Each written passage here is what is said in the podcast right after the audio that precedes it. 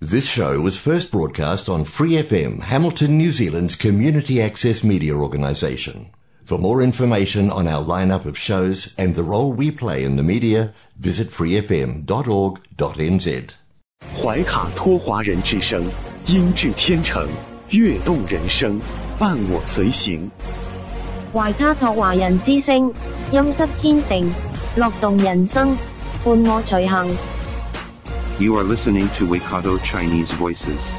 Follow our radio, share the world. 您正在收听的是 FM 八十九点零怀卡托华人之声广播电台节目，我们在新西兰为您播音。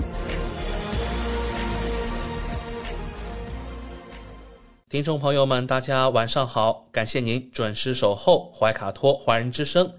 时间来到了二零二二年十一月二十八号星期一晚上的七点钟。今晚接下来两个小时的华语播音将由我奥斯卡还有我的搭档小峰轩轩为您共同带来。首先和您见面的栏目是由您熟悉的《中新时报》特约播出的新闻晚班车。天涯不遥远，世界在耳边，声音通四海，资讯传万家。怀卡托华人之声新闻晚班车，聆听中国，感知世界。新西兰时间七点，现在我们进入由新西兰南北岛全国发行的《中新时报》带给大家的新闻晚班车。在接下来的十分钟里，小峰和奥斯卡与您一起回顾新西兰国内新闻。我们首先来看第一条消息。新西兰最新疫情动态发布，卫生部通报上周新增两万七千零七十六例社区传播，五十八例涉疫死亡，三百二十八人住院，其中十人进入加护病房。死亡病例年龄分布如下：二十岁以上一人，三十岁以上两人，四十岁以上两人，六十岁以上八人，七十岁以上十八人。八十岁以上十六人，九十岁以上九人。七日滚动日均增值为三千八百六十三例，高于前四三千四百三十四例。新增病例中有六千五百四十七例为二次感染。截至目前，全国累计确诊超一百九十万例，三千三百八十三例涉疫死亡。本月早些时候。卫生官员警告，确诊住院人数正在增加，日增病例数或在今夏达到1.1万例的峰值，主要受多个变种病毒传播影响。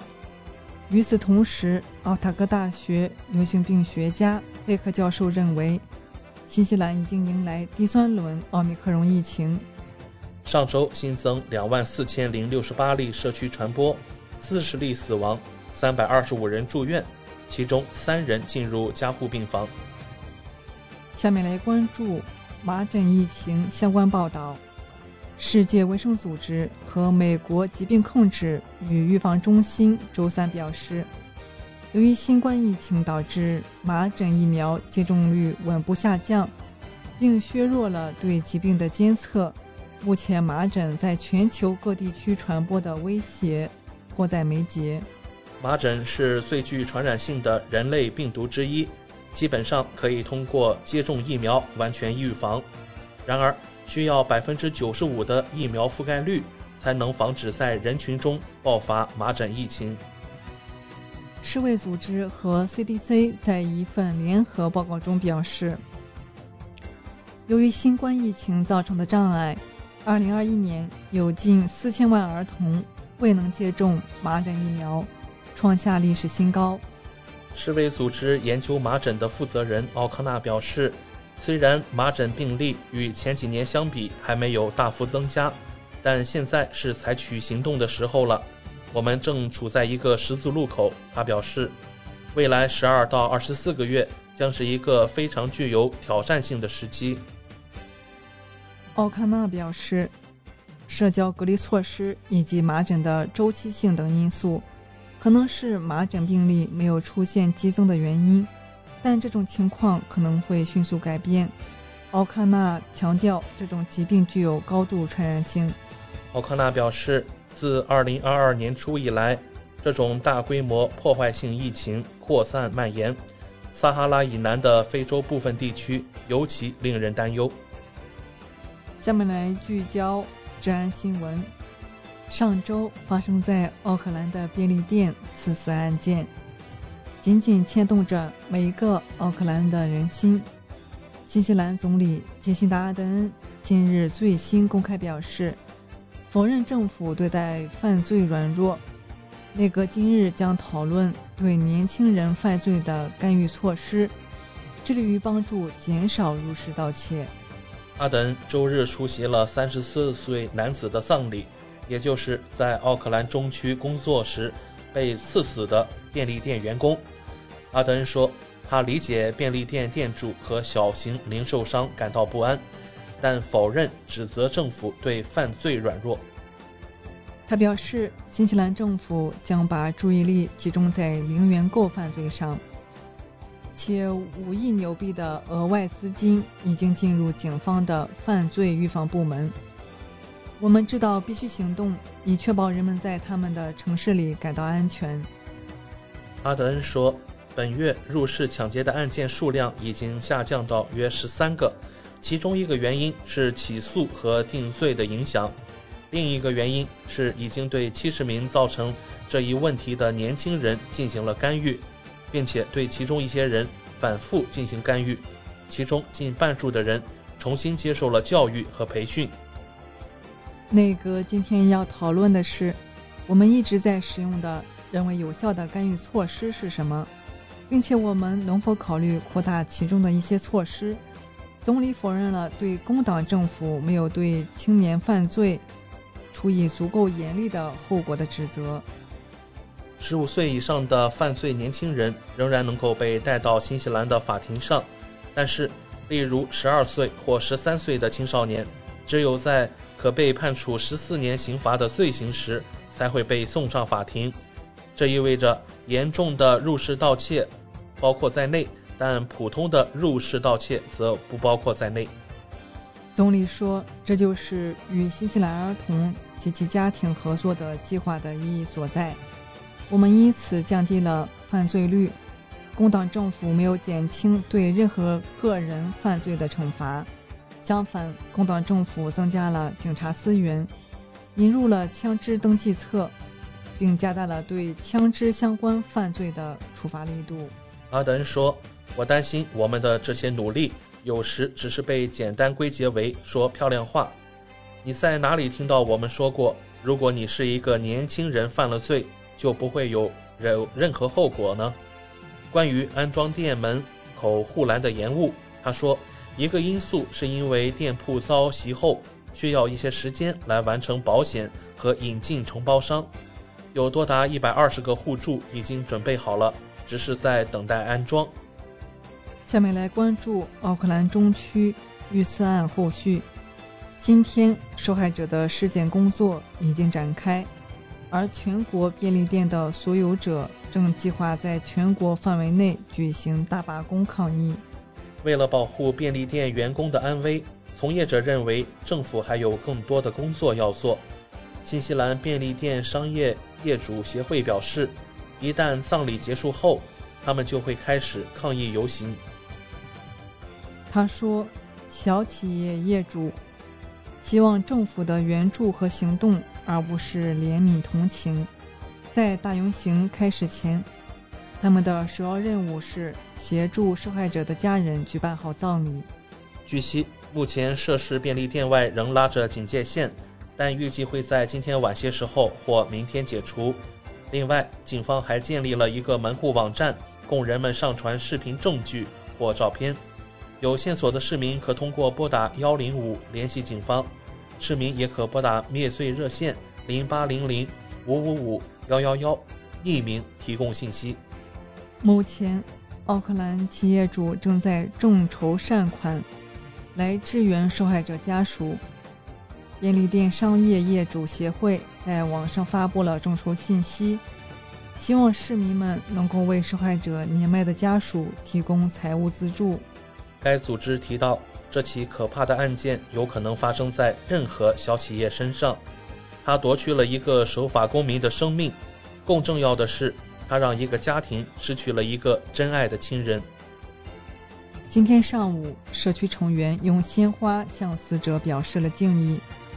昨晚举行的烛光守夜活动，则吸引了二百人参与。周六晚上还将举行另一场。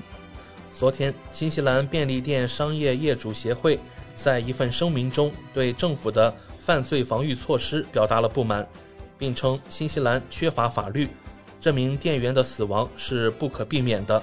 但可悲的是，这一切又可以预见。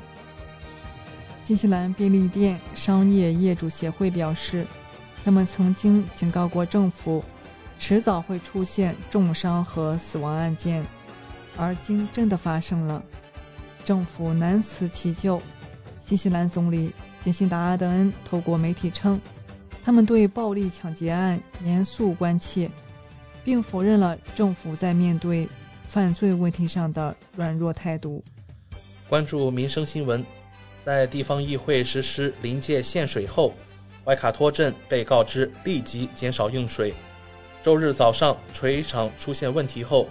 莫林斯维尔的部分地区开始停水。在区议会 Facebook 页面上的一篇帖子中，他们表示正在进行维修，以修复水处理厂。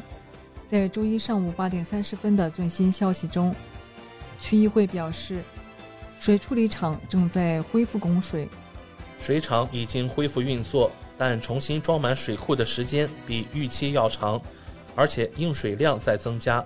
该委员会在其网站上表示：“我们将继续处理尽可能多的水，以补充供应，但需要更多时间。因此，莫林斯维尔仍处于严格的限水状态。”他们敦促当地人仅将水用于饮用和卫生等基本需求，冲厕所、准备食物和洗手。委员会说：“请居民节约用水，不要用淋浴、浴缸泡澡、洗碗。”洗衣、刷车等非必要用水。以上就是今天新闻晚班车的内容。接下来将进入每周一晚上由纽华特产特约播出的一档有关新西兰特产的推介栏目《纽华好物》。更多精彩马上回来。上有天堂美景，下有纽华精品，品澳新美味，享时尚生活。纽华特产，生态领先。欢迎进入纽华好物花园，让我们一起种草吧！选全球特产，还看纽华好物。各位怀卡托华人之声中文广播的听众朋友，主播奥斯卡问候大家晚上好，感谢您继续关注我们的节目。从二零二一年开始，怀卡托华人之声迎来了一位全新的品牌嘉宾。我们请出新西兰纽华特产的好物推荐官，和收音机前和正在线上收听节目的新老朋友们认识一下。大家好，这里是纽华好物，我是你们的种草师小牛，今后就由我来给大家种草啦。小牛晚上好，很高兴在今后的每周一与您共同为听众朋友带来我们的纽华好物。没错。纽华好物是一档介绍新西兰本土特产的栏目，其中“纽”就是代表英文音译的纽西兰，也是华人朋友习惯发音的新西兰，而“华”自然就是中华大地了。纽华特产的名字太有意义了。收音机前和正在线上收听节目的听众朋友，通过哪些渠道可以了解我们纽华特产呢？纽华特产的官方网站是。三 w 点 n z i n c n 点 com，这个域名其实非常好记，n z 代表新西兰英文简称，而 c n 是中国的英文简称，用 i n 连起来，n z i n c n 其实就是新西兰在中国的意思。嗯，没错。还有一个更简单的办法，听众朋友，无论您用谷歌还是百度搜索“纽华特产”。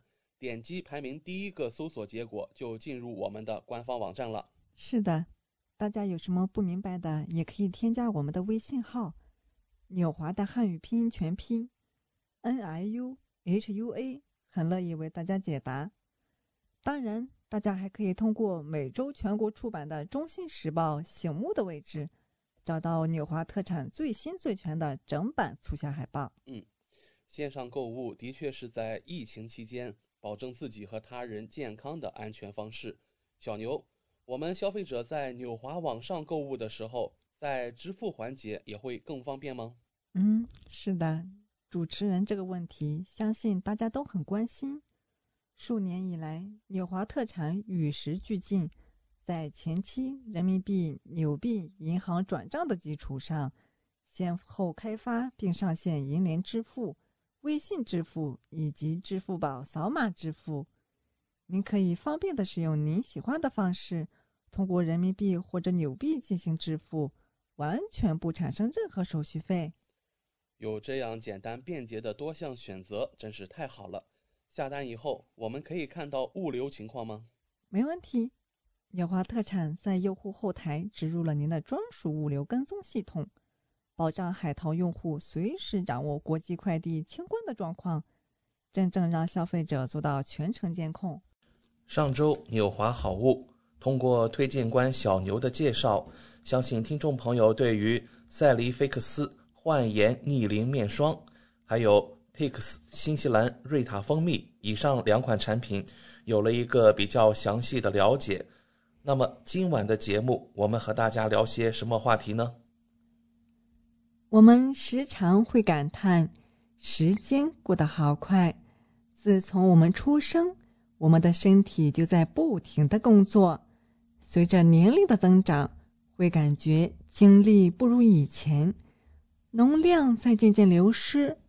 今天，小牛掌握了守护强健体质、年轻抗衰老的秘密钥匙 ——NMN 贝塔烟酰胺单核苷酸，带你开启一场青春之旅。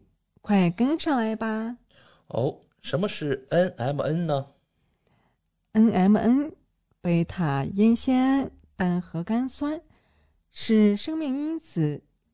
NAD 加的前体是一种天然存在于我们体内的维生素 B 族衍生物，也存在于一些食物之中。它可以促进生命因子 NAD 加合成，提供人体细胞能量，保持细胞活力，加强新陈代谢，支持皮肤健康，还能够提升认知功能。减缓大脑记忆衰退，减缓人体自然细胞衰减的过程。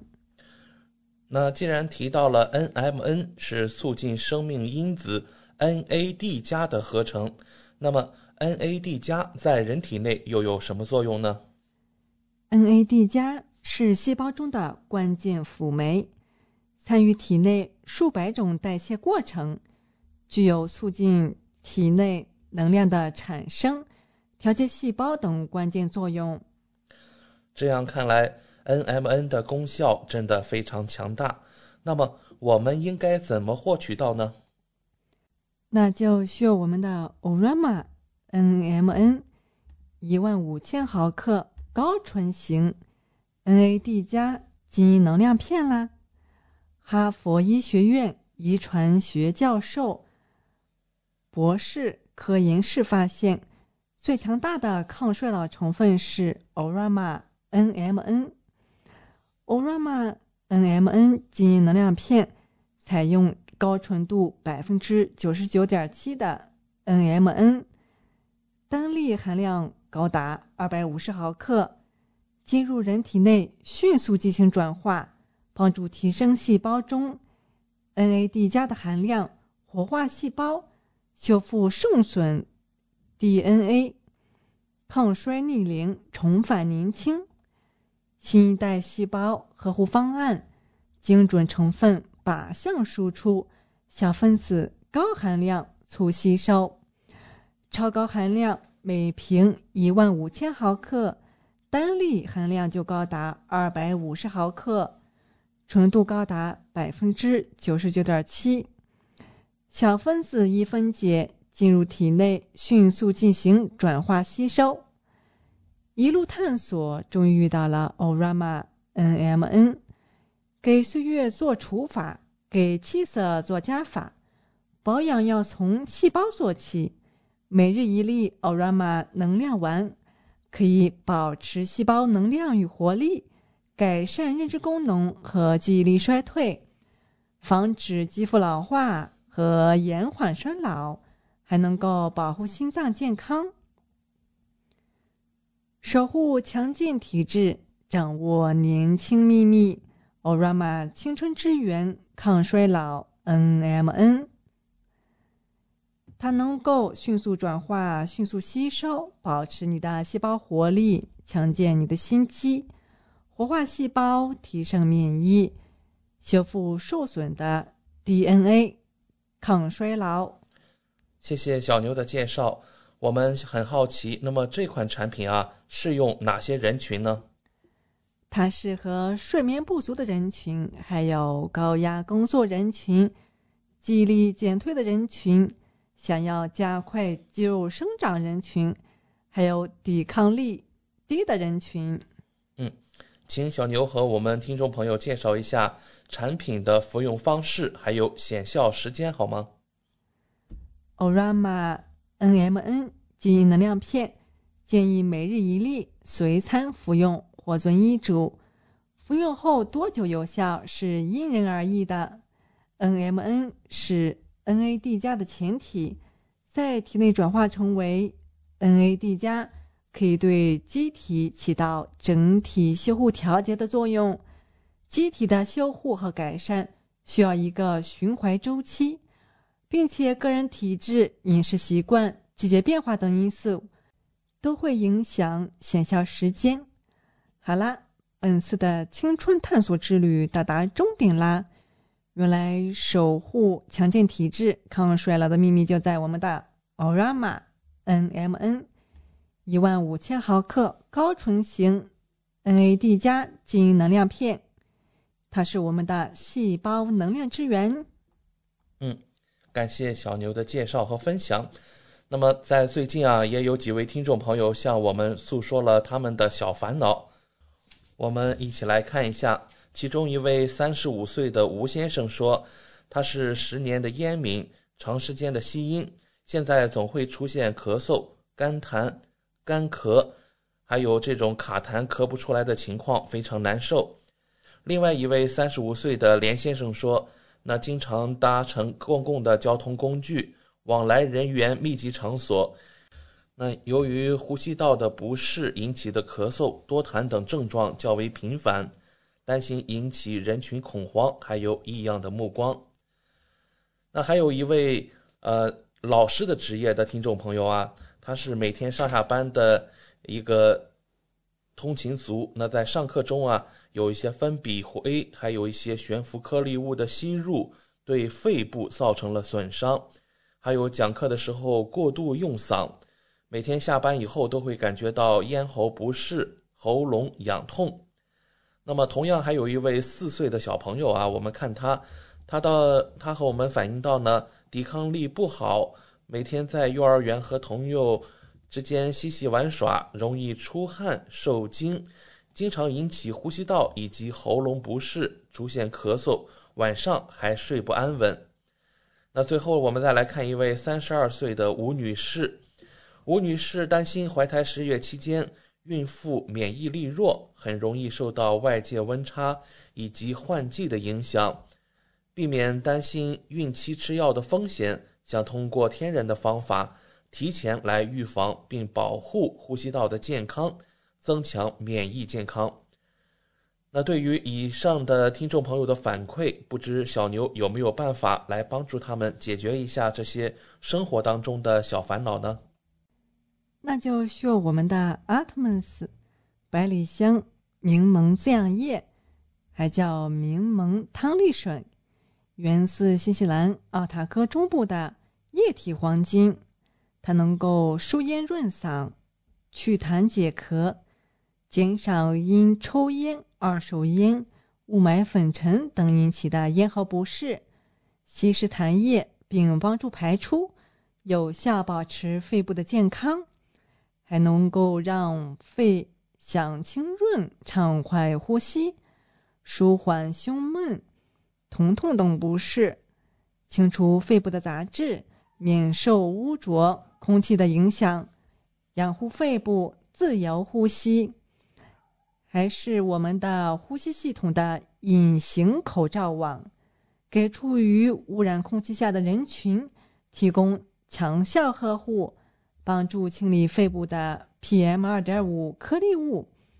有效提升呼吸系统抵抗力，预防呼吸道感染，缓解我们的不适，还能够增强体质，提升抵御力，减轻氧化肺部压力，支持肺功能正常运作，有效预防和缓解呼吸道不适，维持免疫健康，提高抵御力。它的三重防御保护。呼吸系统含有野生银斑百里香，百里香就是祛痰剂，是天然的抗生素，能够通鼻塞，具有抗菌、提高自身抵抗的作用。还含有花灵草，缓解因频繁咳嗽引起的胸部不适，帮助放松身体。还有苦薄荷。能够缓解吸烟或空气污染引起的呼吸道感染，舒缓喉部的不适。它在新西兰已经畅销了二十余年，是家中常备。好的，那这款产品呢？它适用哪些人群呢？它适合婴幼儿、还有孕妇、还有哺乳期都可以使用。它是无转基因产品，还有低敏配方。那它的用法和用量又如何掌握呢？如果是日常养护呢，每天一次就可以，以一比十的比例，将十毫升百里香凝能滋养液加入到一百毫升冷水或温水中，在一天之中随时饮用。如果是特殊护养，就需要每天三次，早中晚各一杯，口感酸甜。我们最后再来看一下它的品质保证。它源自纯净的新西兰奥塔哥野生高山百里香，生长在纯净的新西兰南岛高山丘陵地带。凭借优越的地理位置、气候以及褐色的土壤，成就了高品质的百里香。其食用价值是普通百里香的五倍，堪比液体黄金。独创的手工鲜彩加工工艺，在每年十一月唯一的一次花期，手工采摘优等原料，并在二十四小时内新鲜加工，最大程度的保留有效成分，传承两千五百年植物智慧结晶。创始人被誉为欧洲草《本草纲目》药物论的智慧及自身多年的临床行医经验。研制出独特的配方。感谢纽华好物推荐官小牛的精彩介绍。节目尾声，主持人奥斯卡照例要给大家争取福利了。今天有哪些给怀卡托华人之声电台听众专属的优惠活动呢？纽华特产一定不让大家失望。最近纽华的新西兰仓还有一件包邮、整单包邮清仓大促活动。首先。只要您在纽华特产网站注册自己的账号，系统将会直升一级 VIP 账号，不需要通过任何前期购买架构，就可以直接看到比注册前更优惠的实体价格。同时，您购买的数量越多，会员体系升级的越高，后台看到的价格体系就会更好，真正让利于消费者。尤其现在疫情期间，政府鼓励大家。非必要不外出，因此纽华特产希望通过这种方式，鼓励大家在线上消费的行为，减少病毒传播的机会。怀卡托华人之声的专属福利来啦！如果还想更多的了解我们的好物，听众朋友可以添加微信客服“纽华”的汉语拼音全拼 “n i u h u a” 联系我们。一周内添加我们微信客服的听众。只要备注 “n m n” 就可以领取二十元的优惠券哦。这是怀卡托华人之声听众朋友的专属福利，通关密码只在本台播放，而且每周都不一样，还请您注意收听啦。感谢纽华好物推荐官小牛带给怀卡托华人之声的专属优惠，期待下周同一时间您继续带我们分享纽华好物。请各位听众朋友别忘了谷歌和百度搜索排名第一的纽华特产，或者可以随时添加我们的微信客服“纽华大汉语拼音全拼”，就可以看到我推荐的超多好物啦！谢谢大家。谢谢小牛做客怀卡托华人之声。纽华特产立足澳新本地，为世界各地消费者与生产公司之间打造了流畅的沟通渠道，避免不必要的中间商，厂家直接供货，一手货源保证。纽华特产现已具备澳大利亚、新西兰、德国、香港、韩国、泰国、英国七地大型仓储仓库。与知名品牌商联手合作，涵盖千余种保健、强身、养生等特产品，丰富了海内外客户的选择，成为广大代购和电商首选平台之一。请大家每周一晚七点十分锁定怀卡托华人之声，我们和纽华好物推荐官小牛在这里不见不散。上有天堂美景，下有纽华精品。品澳新美味，享时尚生活，纽华特产，生态领先。欢迎进入纽华好物花园，让我们一起种草吧！选全球特产，还看纽华好物。您正在收听的是怀卡托华人之声，调频立体声 FM 八十九点零，这里是新西兰中文广播电台节目。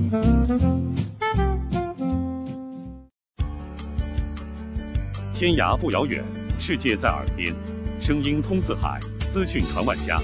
怀卡托华人之声新闻晚班车，聆听中国，感知世界。亲爱的听众朋友，大家好，很高兴在这个寂静的夜晚和您在空中电波相会了。现在我们来到了新西兰大小事节目单元，在这里。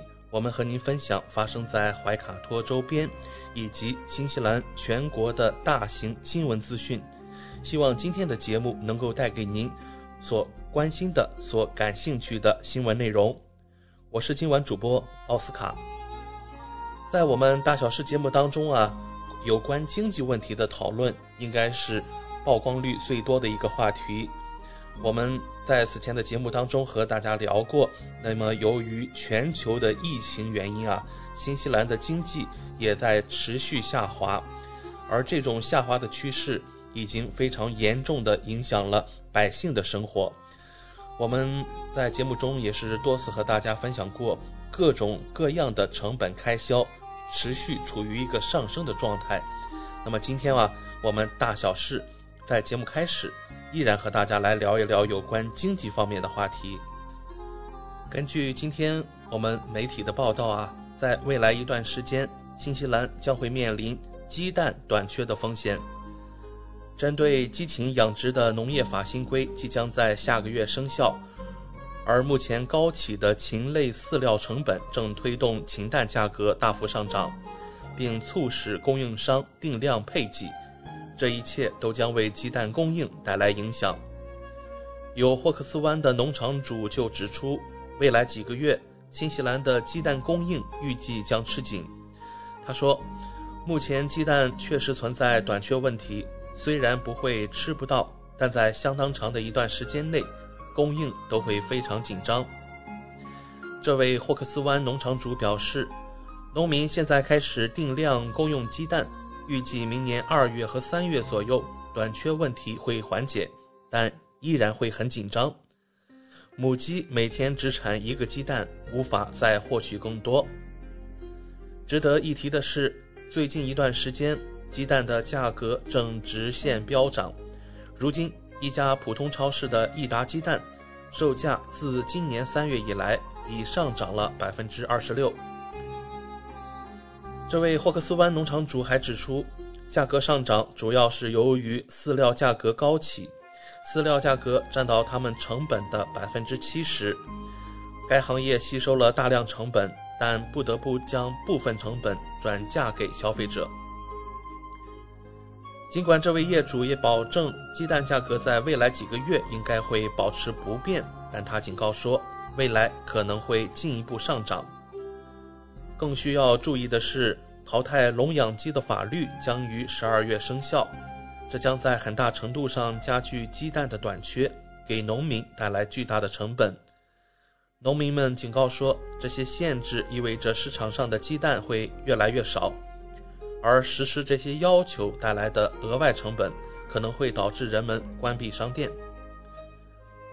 新规规定，今年十二月底，传统冷养鸡的方式将全部停止，取而代之的是对动物更友好的平置冷养、散养和谷仓等方式。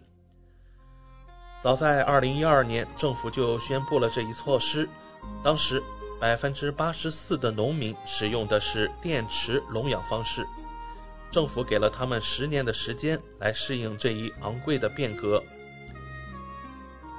上文提到的那位霍克斯湾农场主告诉这个媒体记者说：“啊，他花了十五年时间和二百五十万纽币的投资，才从传统的笼养模式转换为平质笼养方式，以便让母鸡自由活动。”他说，大约百分之二到百分之三的蛋农目前仍在使用电池笼养系统。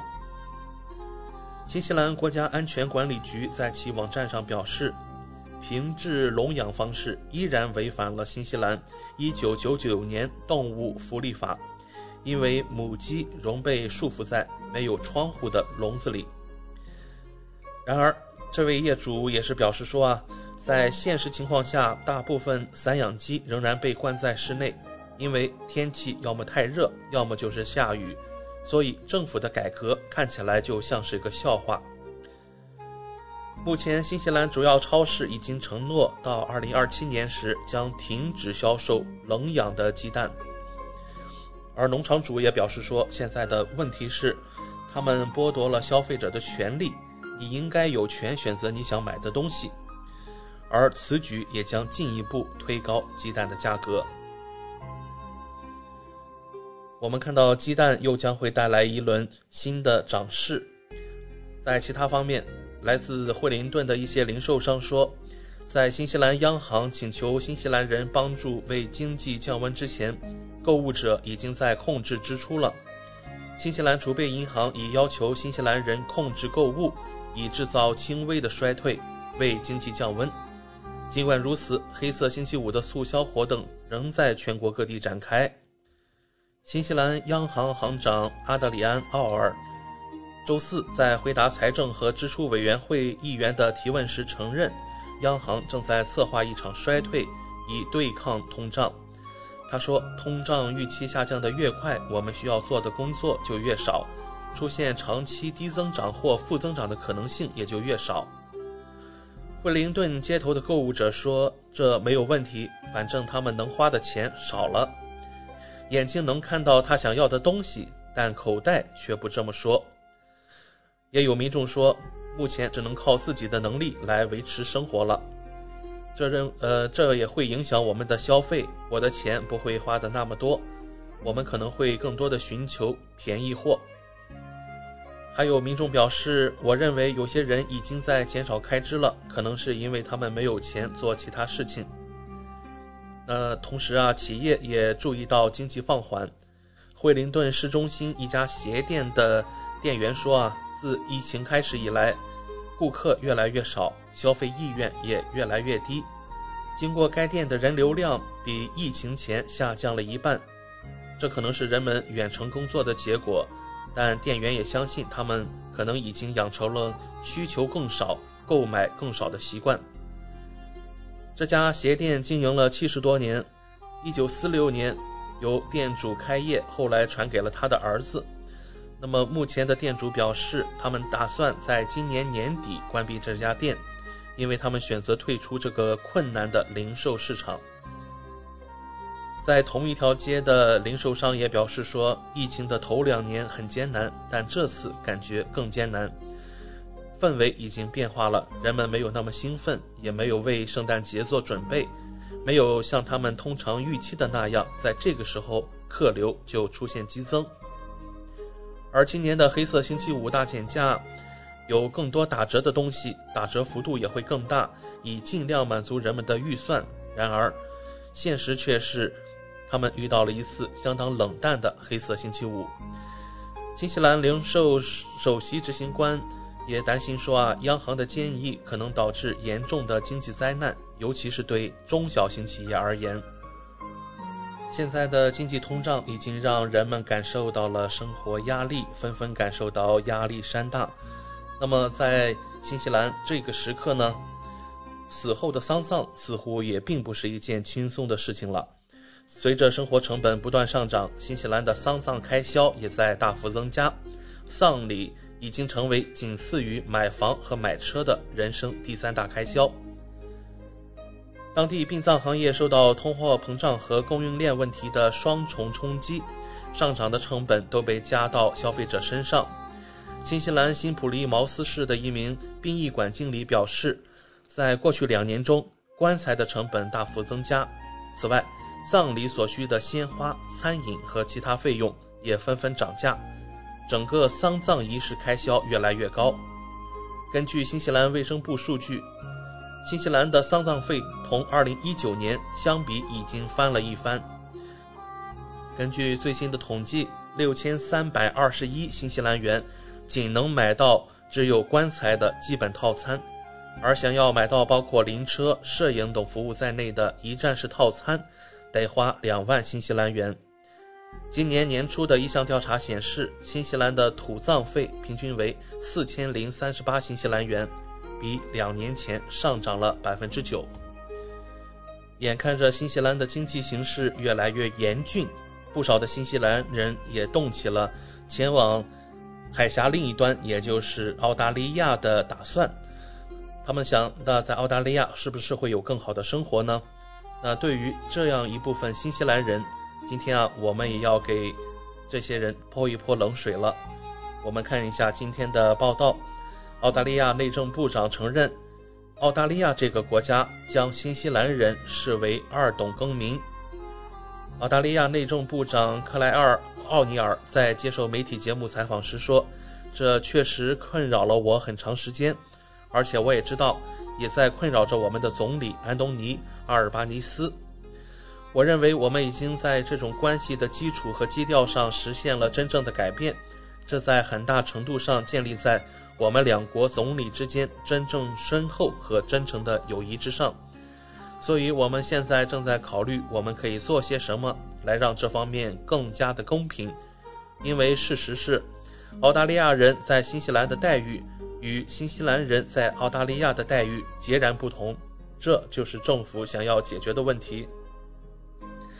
此前，新西兰和澳大利亚两国总理会晤时，安东尼·阿尔巴尼斯宣布了两国关系的第二个重大举措。阿尔巴尼斯承诺，澳大利亚将考虑给予新西兰人更多平等的投票权。他称这是真正常识性的立场，而澳大利亚居民在新西兰一年以后啊就会得到投票权。他承认已经提出了一系列与公民身份有关的问题。并希望能够使人们获得更多、更一致的权利，无论是移居新西兰的澳大利亚人，还是移居澳大利亚的新西兰人。我们希望解决这些问题，对充分参与我们各自的社会都将产生影响。还有一家倡导组织称，当前的系统混乱和过于复杂，对于在澳洲的许多新西兰人来说，他们必须满足。关于何时移居澳洲的严格标准，以及收入测试或者支付昂贵的赞助费。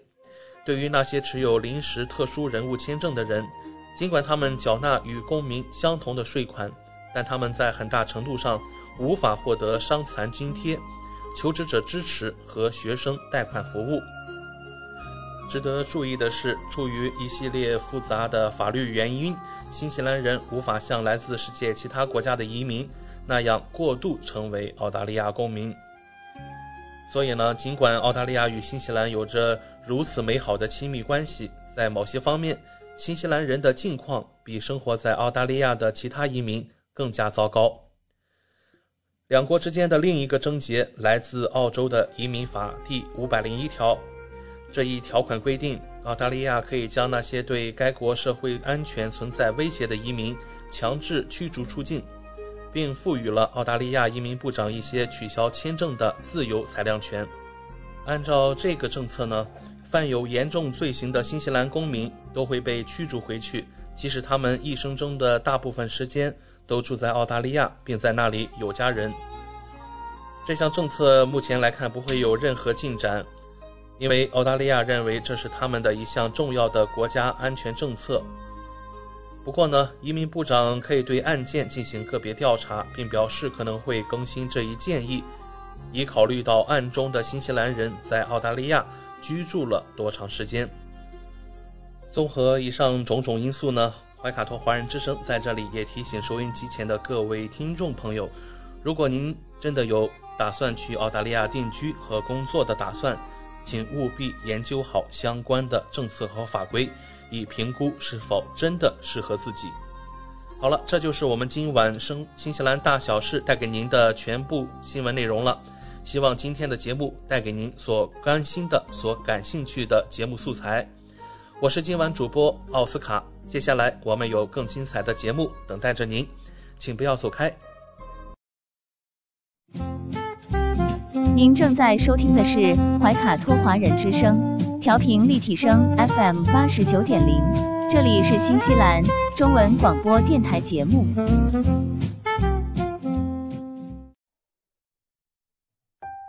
光影随行，戏如人生。怀卡托华人之声中文广播带给您精彩经典的影视剧和纪录片分享，让我们与您展开一段胶片之旅，共同陶醉于光影世界。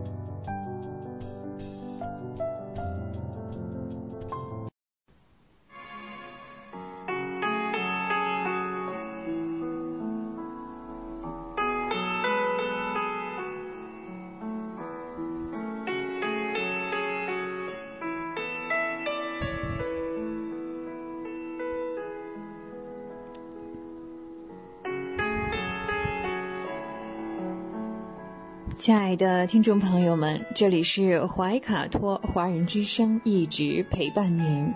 我是主持人轩轩，又到了光影随行这个小栏目的时间。光影随行，戏如人生，分享精彩的影视作品，无论是电影、电视剧，还是优秀的纪录片，都会陆陆续续的来装点您的生活。在今天的节目当中呢，我们要分享一部比较独特的电影，应该说这是一部新片了。它的名字叫做《沼泽深处的女孩儿》，这是一个既浪漫又残酷的故事。说它是嗯剧情片，又有一些悬疑的成分在里面。这部电影呢，由索尼哥伦比亚影业公司出品，应该是在二零二二年今天啊，呃，爱情电影全球票房的冠军，也是年度呃女士们爱情成长佳作。呃，最近呢，也即将在国内上映了，应该是在十一月份。影片发布的这个特辑当中啊，我们能看到像制片人以及女主角啊等等，他们的主创都已经出镜了，详细解释了这位沼泽深处的女孩啊，接连遭遇的挫折。影片当中呢，呃，基亚的爱情故事会如何发展？她的命运又是何去何从？这都非常的让人期待。爱从本能啊，这种特征啊，呈现出了沼泽女孩基亚与小镇青年泰德泰斯的两段爱情纠葛。其实基亚小时候啊是被家人遗弃了，然后呢独自在沼泽当中长大，在渴望爱的年纪里啊，呃，泰德还有泰斯他们先后出现，让基亚体验了爱情的感觉。基亚与泰德之间呢是浪漫又甜美的初恋，两人呢是志趣相投。泰德呢教基亚读书认字，为他打开了一扇新世界的大门。但之后呢，泰德却并没有履行与基亚的约定啊，抛下他之后是一去不返。哎，那基亚只有独自来疗伤啊。这个初恋的伤痛之后呢，小镇的一位公子哥蔡斯，嗯哼，实际上呢，他是带着想法来的。那他有很多恋爱的这个，我们说耍花枪啊，让基亚呢再一次相信了他。嗯，和泰德相处的方式是不一样的。基亚与泰斯之间的相处，哈，是一种呃张力十足的碰撞。这段看似甜蜜的关系背后呢，实际上是危机重重。这位小镇的公子哥蔡斯呢，是个表里不一的伪君子。那出演蔡斯的呢是哈里森·狄金生，他也坦言哈。剧中的这段感情是建立在谎言之上的。当蔡斯离奇死亡之后呢，基亚也被卷入了这个案件当中啊，他也是嫌疑人之一。这样一来呢，爱情与悬疑啊这种穿插，让影片是悬。同时，制片人呢。也认为呀，影片讲述的呢，嗯，是女孩在这个关系当中啊，遭遇了坎坷、经受历练的故事。基亚学着去信任、去投入啊，遭到了背叛和伤害之后呢，还要学会怎样去哎，自我疗伤、重振自信。美好爱情的另外一面呢，是基亚未能预料的危机。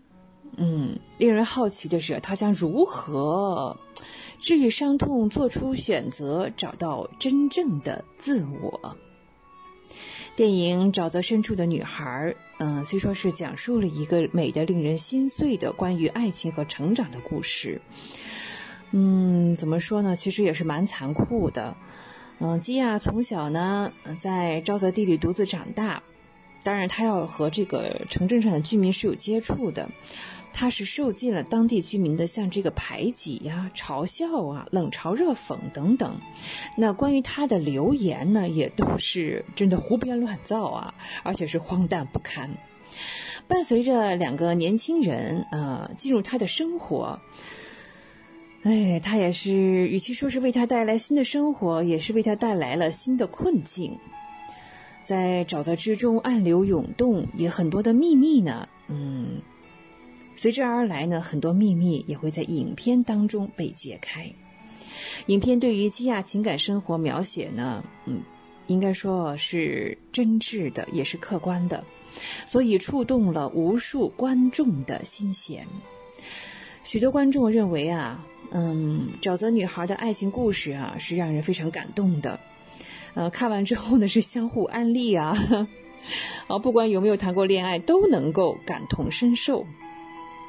还有的人看完这个电影之后，感觉啊，这个电影太好哭了，哈，嗯，另一方面呢，又是想做人又像基亚一样勇敢，也真的是很不容易。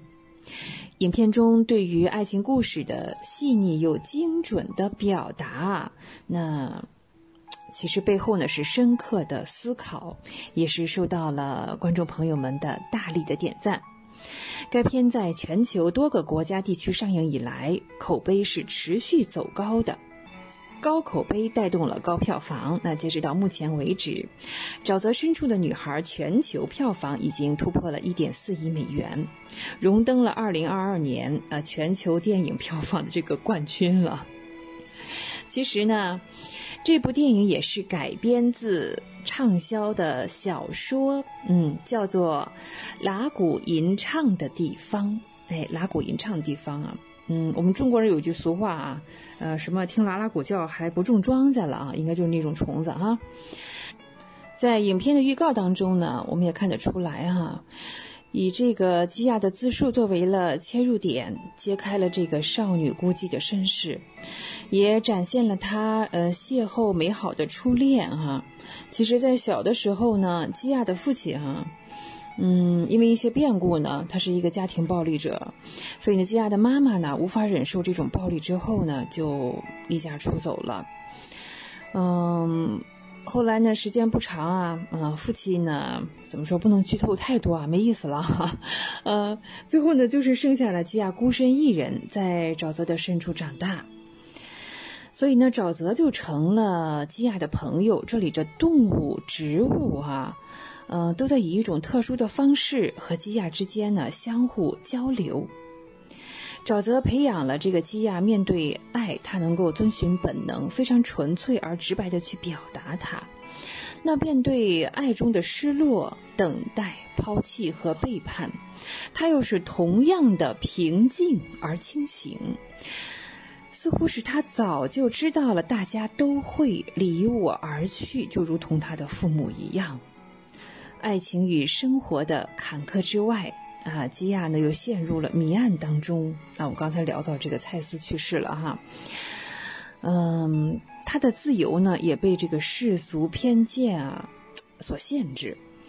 他究竟能不能走出这个人生的泥潭，走出人生的沼泽，找到自我呢？这希望大家呢到影片当中啊去找一找答案。这部电影啊，除了情节嗯扣人心弦之外呢，电影当中的风光啊，也真的是让人眼前一亮。它还原了原著当中啊沼泽湿地的风光。这里是飞鸟成群，有海滨沙滩，有郁郁葱葱的湿地森林，波光粼粼的河水，真是充满了唯美与诗意啊，这样一种意境。浪漫的气息呢，也令人沉醉。再加上影片的这个光线、色彩、构图的配合，啊，也是说呢，不仅仅是情节吸引了我们这部电影。然后在观众的盛赞当中啊，一部精美绝伦、令人心碎的，这是一部现象级的电影了，神秘、不可思议、扣人心弦。啊，捕捉了原著当中的精髓等等，跌宕起伏的剧情，美到极致的沼泽风光，以及精湛的演技和让人落泪、引人入胜的共鸣感，啊，我相信呢，观众朋友们和听众朋友们哈，也是期待不已。希望大家呢，能够到大荧幕上领略影片的精美绝伦和震撼的情感力量。好，本期的光影随行呢，我们分享的是《沼泽深处的女孩》这样一部新片。光影随行，戏如人生，非常感谢您的时间，轩轩又要与您说再见了，也欢迎您继续收听怀卡托华人之声的其他栏目。下期节目我们再会，再见。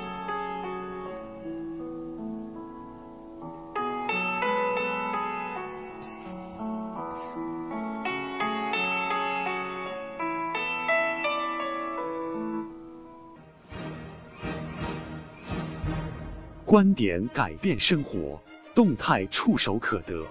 中新时报特约节目《全球新闻纵览》，关注大千世界，传播价值资讯。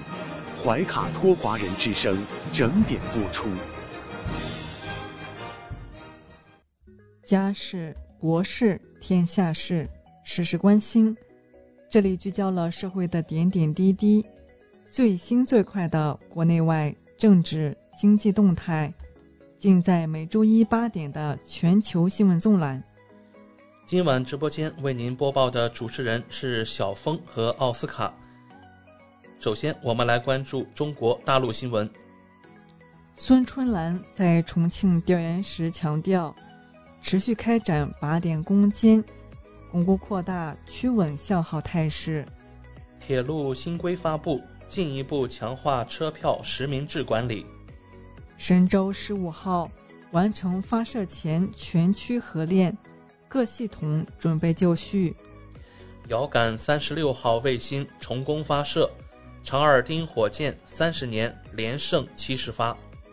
我国高压直流输电变速箱实现中国制造。国家医保局、财政部发文打击骗保行为，鼓励社会各界参与医保基金监管。国家医保局消息，跨省异地就医直接结算累计突破五千万人次。北京消息，供暖适时逐步升温运行，保障人民群众温暖过冬。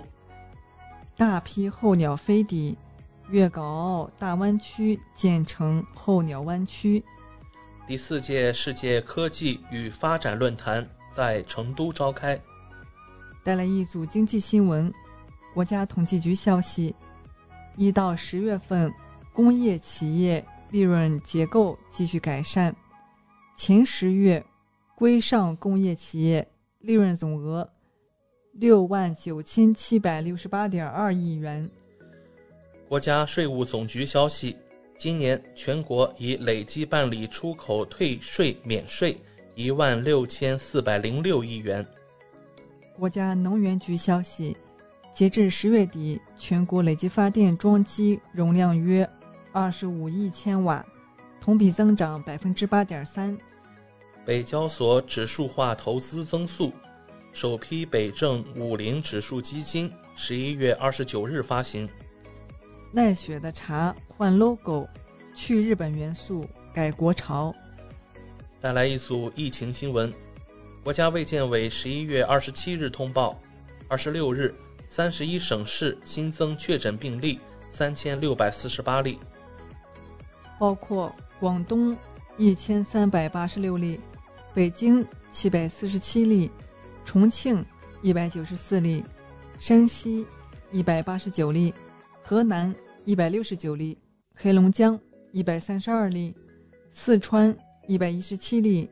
内蒙古一百零四例，山东九十三例，云南八十三例，河北七十九例，浙江六十四例，陕西五十一例，辽宁四十六例，福建三十六例，贵州二十八例，湖南二十六例，江苏二十例，新疆二十例，上海十一例，安徽十例，湖北八例，海南七例，青海七例。广西五例，甘肃五例，吉林四例，宁夏三例，西藏两例，天津一例，江西一例。新增死亡病例一例为本土病例，在重庆。新增本土无症状感染者三万五千八百五十八例。十一月二十七日零时至十五时，北京新增本土新冠肺炎病毒感染者一千七百八十一例。其中，社会面筛查人员二百三十三例。北京市政府新闻发言人表示，确诊病例数、社会面病例数、增速尚无缓解趋势，波及街乡范围扩大，首都疫情防控形势更加严峻。北京消息，临时管控措施第一时间向群众发布公告，原则上不超过二十四小时。集中隔离期满及治愈人员出院，不得拒绝进入小区。严禁采取硬质隔离，严禁封堵消防通道、单元门、小区门。谁可以决定采取风控措施？央媒权威作答：县级以上地方人民政府。中疾控专家回应居民担心在核酸检测时交叉感染。第九版防控方案和二十条优化措施，对于风险区开展核酸检测的频次和操作都有明确要求。北京市委书记、防控工作领导小组组长尹力表示，以更为坚决果断措施，尽快遏制疫情扩散蔓延。北京消息：低风险区内人员跨市流动。需持四十八小时内核酸阴性证明。北京一小区居民飓风，社区人员报警，警察称执法得有法可依，让社区拿出风控依据。上海新增十九个高风险区。上海消息，绝大部分感染者在闭环管控中发现，均为奥密克戎变异株。上海加强商业场所防疫措施，十一月二十九日起，进超市等需要四十八小时核酸阴性证明。广东省委书记黄坤明表示，广州要坚持三个坚定不移，坚决打赢疫情歼灭战。广州消息，正有序开展风险区域内人员疏散，近万人有疏解意愿。广州番禺消息，疫情防控总体形势严峻，公用物资量为平时的三至五倍。广州番禺加强桥南街、沙湾街疫情防控，严格控制人员流动，中小学暂停返校。深圳倡导企业单位本周居家办公，党政机关等限流上班。郑州通报。严禁对安全通道封门上锁。郑州十一月三十日将转入常态化动态清零。武汉全面推行疫情防控场所码。兰州通报采样人员阳性，系医院检验室，已成立联合调查组。甘肃瓜州通报患儿延误救治病逝，医院人员过于机械刻板。将问责。被通报造假的何子华西，在青海西宁开张，当地回应其未参与本地核酸检测。新疆消息，严厉打击暴力抗拒防疫等行为。乌鲁木齐十一月二十八日起，逐步恢复公共交通，库尔勒等地逐步复工复产。南航将于十一月二十八日起恢复多条乌鲁木齐始发国内航线。法治方面，贵州省政协副主席周建坤涉嫌严重违纪违法，目前正接受中央纪委国家监委纪律审查和监察调查。重庆南岸区一街道办公室发生爆炸，系谣言，警方立案。并对相关嫌疑人展开调查。军事方面，国务院、中央军委批准公安部、中央军委政治工作部、中央军委后勤保障部关于调整规范军人家属随军及落户有关政策意见。全军军事高科技知识网上竞赛圆满结束。文体新闻：十一月二十七日。上海马拉松比赛在外滩金牛广场拉开帷幕。媒体人祝贺这座中国第一大城市迈出回归正常生活的第一步。清华大学提前开通学生返乡送站专线。全球首创，杭州亚运会推出亚运数字火炬手。重要新发现：河南黄山遗址发现杨少粮仓群。重一点五吨，江苏盐城建湖县发现大量唐宋钱币窖藏遗存，当地回应严禁私自收藏。根据媒体人李平康的说法，原国足主教练李铁是国内教练中最大富豪，其在沈阳一家银行的存款就已经超过一亿。记者爆料。李铁曾给某年轻球员涨薪至六百万，自己公司从中捞走三百万。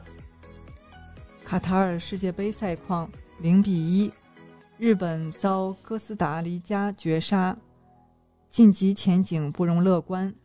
不负众望，梅西传射力挽狂澜，阿根廷二比零墨西哥。世界排名第二比利时零比二负于摩洛哥。比利时首都发生暴力事件，克罗地亚四比一战胜加拿大，等待三十六年，加拿大迎来世界杯首粒进球。强强对话，西班牙一比一战平德国，小组末轮德国需全力争胜。港澳台方面，我们首先来看港澳新闻。截止十一月二十七日零时，香港新增八千零三十三宗新冠病毒阳性病例，二十名确诊病人在公立医院离世。十二岁或以上合资格人士即日起可网上预约复必泰二价疫苗。李家超连续两日快测呈阴性，已转蓝码回办公室工作。珠江委与澳门共同开展水利科技交流与合作。台湾新闻：十一月二十七日，台湾新增一万三千三百一十一例确诊病例，新增二十五例死亡病例。您正在收听的是怀卡托华人之声，调频立体声 FM 八十九点零，这里是新西兰中文广播电台节目。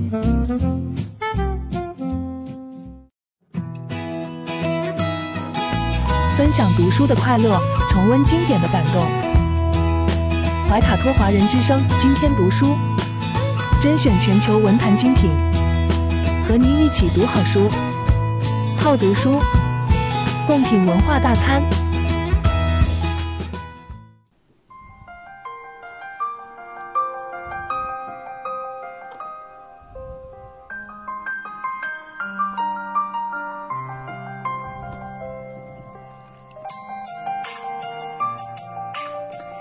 亲爱的听众朋友们，新西兰怀卡托华人之声正在播音，我是主持人萱萱。又到了今天读书这个小栏目的时间，每期与您分享值得阅读的好书好文，平淡质朴，娓娓道来，让大家在繁忙的工作生活之余来一点文化加餐。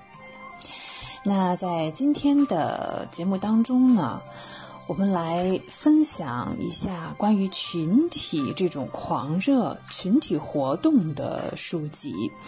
当然是说人类的哈，不是单个，单个就不叫群体了。呃，比如说像前一阵比较火的，像比特币呀、呃元宇宙啊等等啊，或者其他的一些新概念，为什么会令人吹捧、令人疯狂，让人们去跟风啊、去做、去实践这件事情？美国作家威廉·伯恩斯坦啊，呃，这样一本书叫《群体的疯狂》，由中信出版集团在二零二二年出版，翻译呢是王兴华。呃，其实呢，人类不管是对宗教啊，还是对其他的像经济金融活动啊，这种狂热是有着漫长历史的。在威廉·伯恩斯坦的《群体的疯狂》当中啊，他将现在的信息技术、金融以及精神科学诸多方面结合起来，对大众的这种，好可以说是狂热啊，是一种幻觉。进行了新的阐释，分析这个人类的这种群体狂热背后的社会原因和心理原因。其实呢，早在一八四一年，有一位叫查尔斯·麦基的，嗯，非常年轻的苏格兰记者，曾经出版过一本书，哈，叫做《异常流行幻象与群众疯狂》。后来啊，这本书呢改了一个更简单的名字，可能听众朋友们听说过，叫《大癫狂》。哎，大癫狂，非同寻常的大众幻想和群体疯狂。这本书呢是大概分了三卷哈，嗯，有民族幻想、离奇的迂行、哲学幻想等等啊。不过呢，这本书当中呢，它不仅限于记录像金融危机这一方面的，像金融危机啊，对于呃宗教的崇拜呀、圣经的预言啊、猎杀女巫、十字军东征以及炼金术这样的现象。嗯，咱们说到底啊，本质上是一样的，它贯穿了人类历史进行的一种就是群体的这种疯狂啊，呃，这是人类群体性疯狂的历史。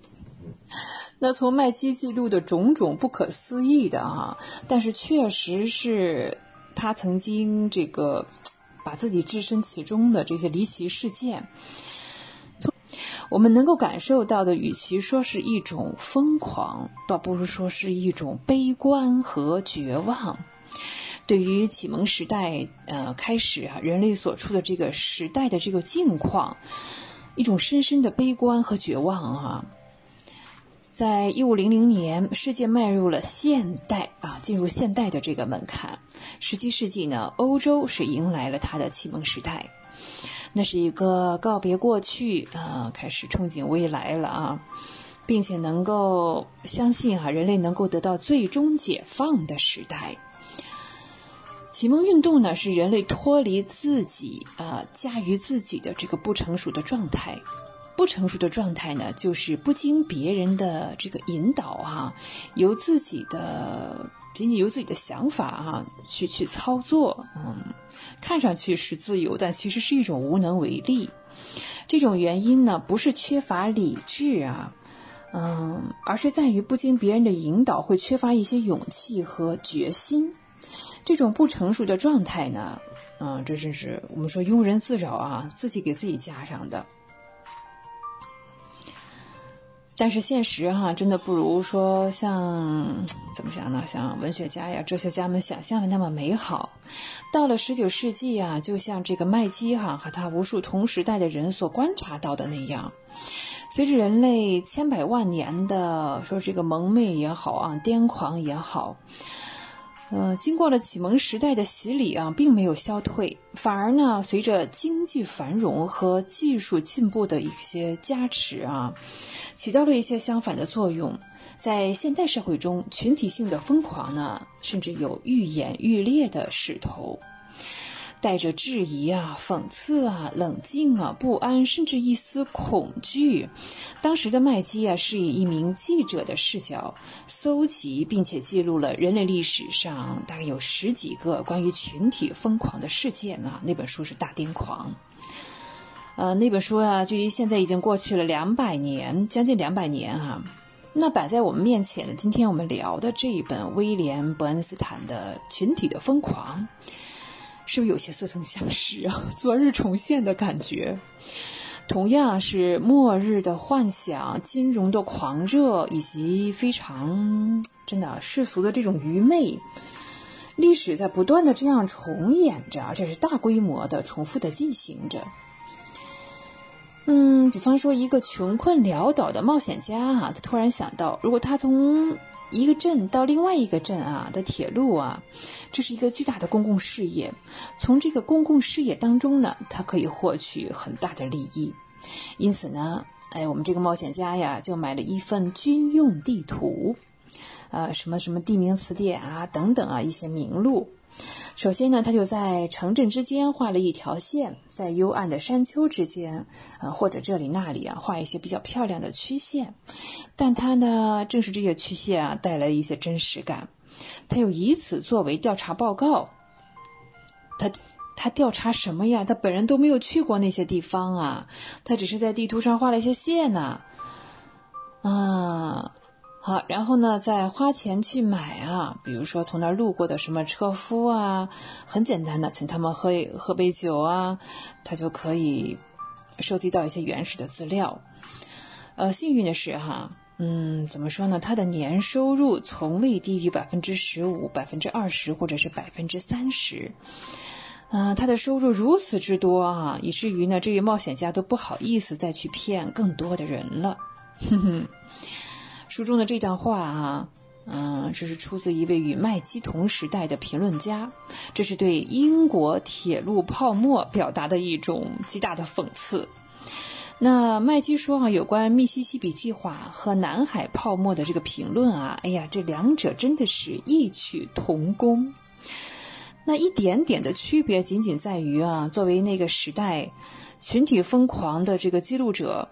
麦基呢是发现自己身边这个这个铁路泡沫啊，就是画了一个大饼哈啊，而这个大饼至少画过三次啊，每次 都有人相信啊，每次都有人去因为这个饼而赚钱。但是有意思的是哈，他甚至认为这个铁路投资和南海泡沫啊，它俩不是一回事儿，但其实都是虚假的啊。南海泡沫呢是完全建立在虚假的事实上，嗯，但是麦基却认为，哎，铁路啊，这是一个。是这个时代的是一个刚需，是必需品啊，呃，它是本身是不动产，而且是有形的，我们能够看到它，摸到它。哎，这说明即便是机智如麦基这样的人啊，好像是不是他也这个对呀，也是中了招了，有点啊，嗯。时隔一百八十年之后呢，我们这位威廉·伯恩斯坦再一次叙述了群体性疯狂的历史。人类呢，其实具有一种最基本的生物本能，这个呢，就是以尽可能少的代价或者说成本啊，来获得尽可能多的利益和享受。另外呢，在漫长的生物进化史上，人类发展出一系列节约成本的能力，来加速自身的进化过程。这诸多能能力当中呢，在这些诸多的能力当中呢，其中一项就是模仿能力。我们会通过模仿其他人的创新啊，使自己能更加适应外部环境的变化。啊，比如说追求一种时尚啊，今年流行什么颜色、什么款式，嗯嗯哼，这也是群体现象，是吗？那另一个呢，就是应用模式化的方式来解释这个世界啊，这是有套路的。我们天生就想寻找各种往往不存在的一些关联。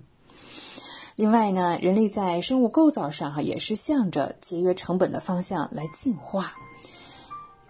你看，这个精神学科的这个科学家就发现，人类有两种嗯不同类型的认知过程，有一种呢是快速的情绪反应。从进化的角度而言啊，极为古老的大脑边缘系统控制着这一类的认知，来快速的情绪反应。另外一种呢是有意识的进行推理。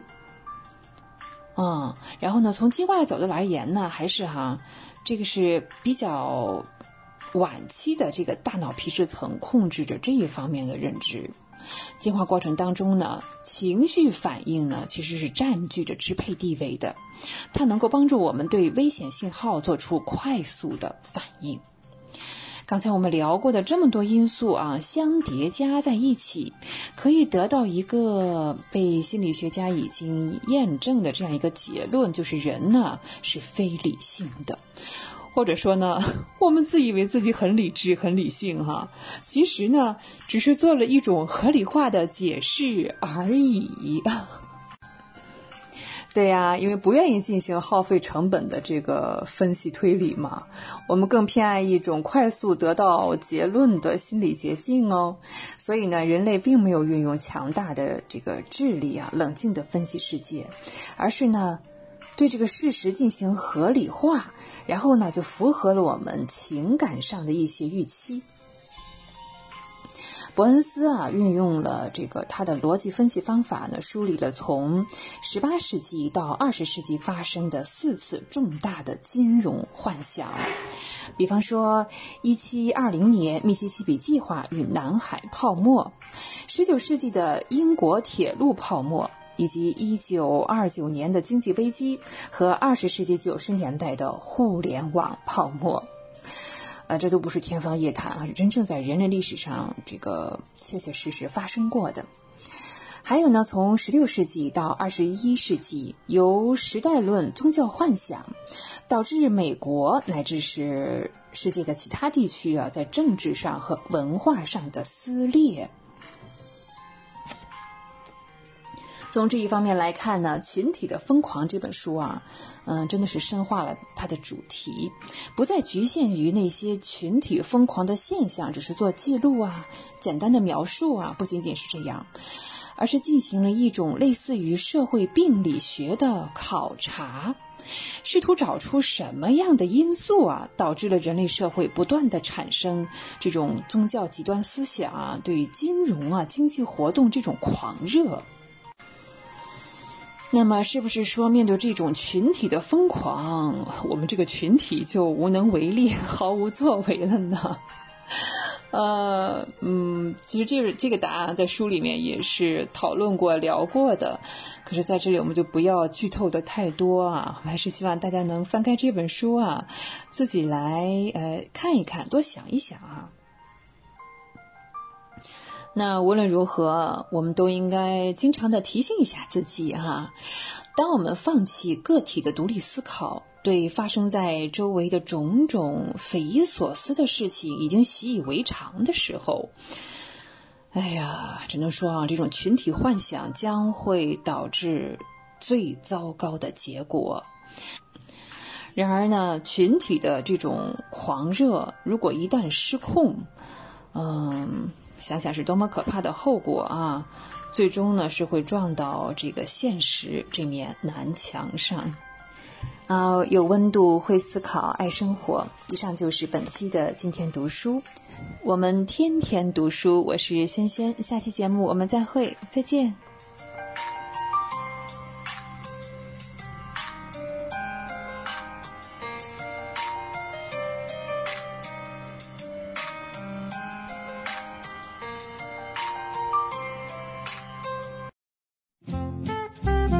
您正在收听的是怀卡托华人之声，调频立体声 FM 八十九点零，这里是新西兰中文广播电台节目。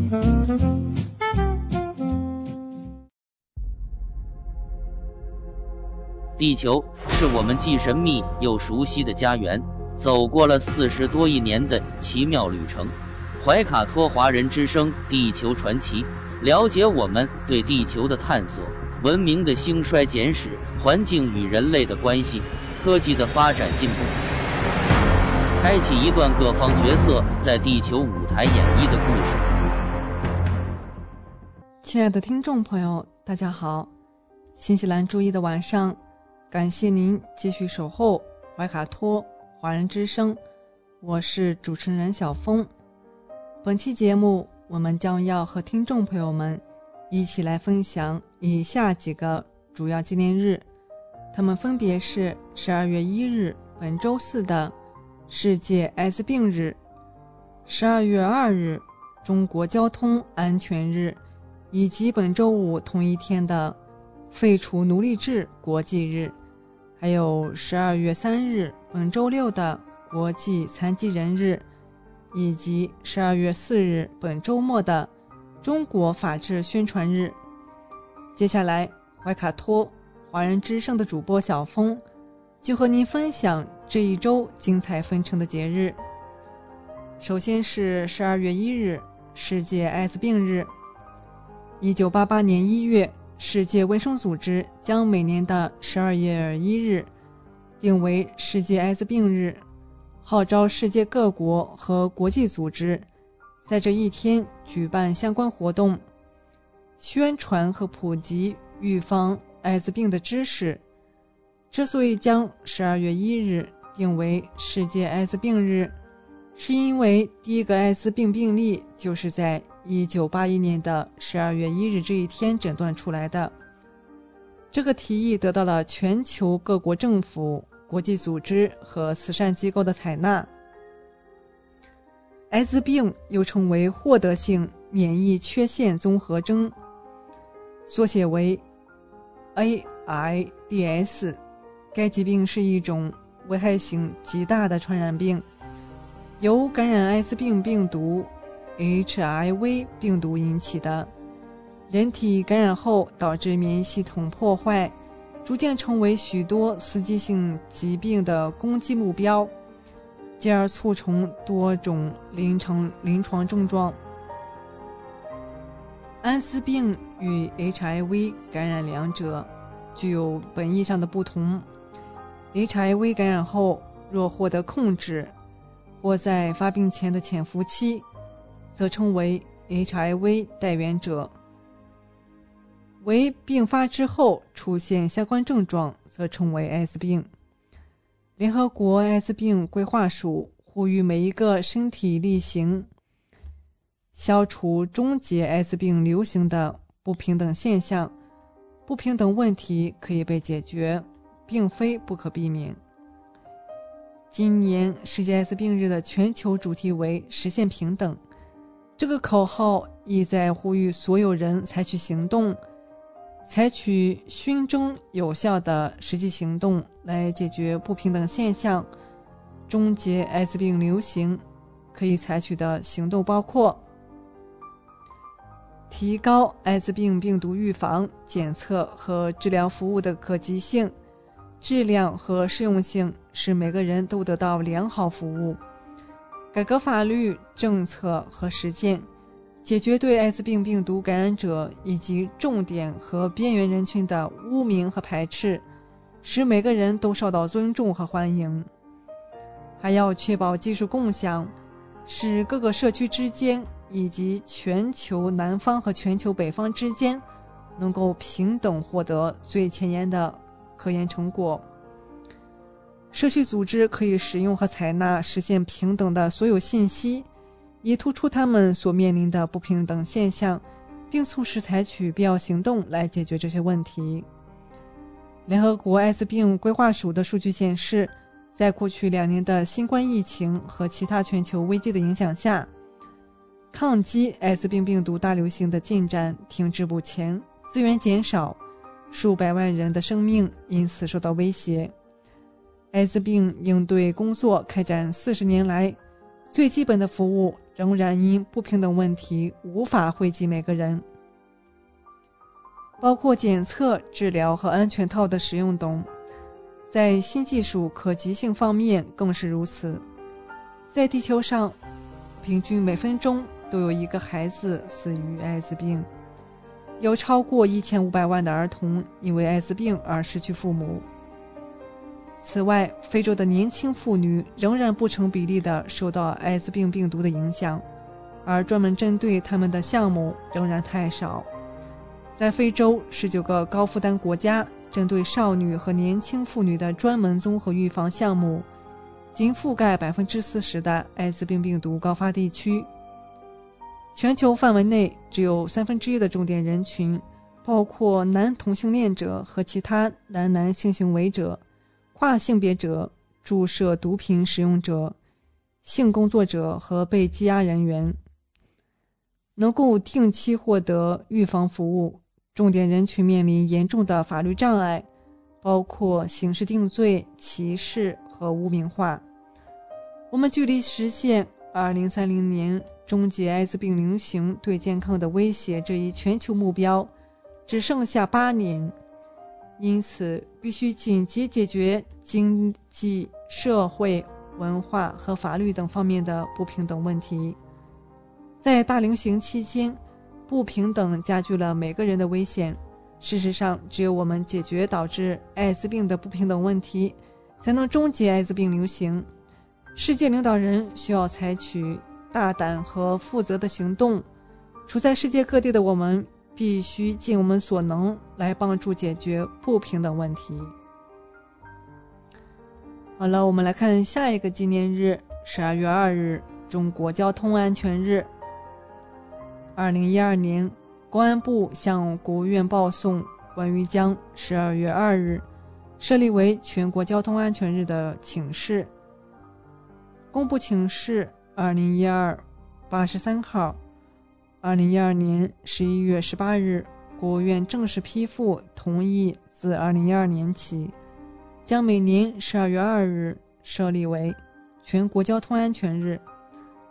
据公安部交管局有关负责人介绍，确定十二月二日为全国交通安全日，主要考虑数字幺二二作为我国道路交通事故报警电话，于一九九四年开通并投入使用，群众对此认知度高，方便记忆和宣传。同时考虑每年十二月二日，我国已进入冬季。是交通事故多发期，春运等道路交通出行和运输高峰也即将开始，在此时间节点组织开展全国范围的道路交通安全主题宣传活动，有利于预防道路交通事故，保证广大民众出行安全。今年十二月二日是第十一个全国交通安全日，公安部。中央网信办、中央文明办、教育部、司法部、交通运输部、应急管理部、共青团中央决定，以“文明守法、平安回家”为主题，共同组织开展第十一个幺二二全国交通安全日主题活动。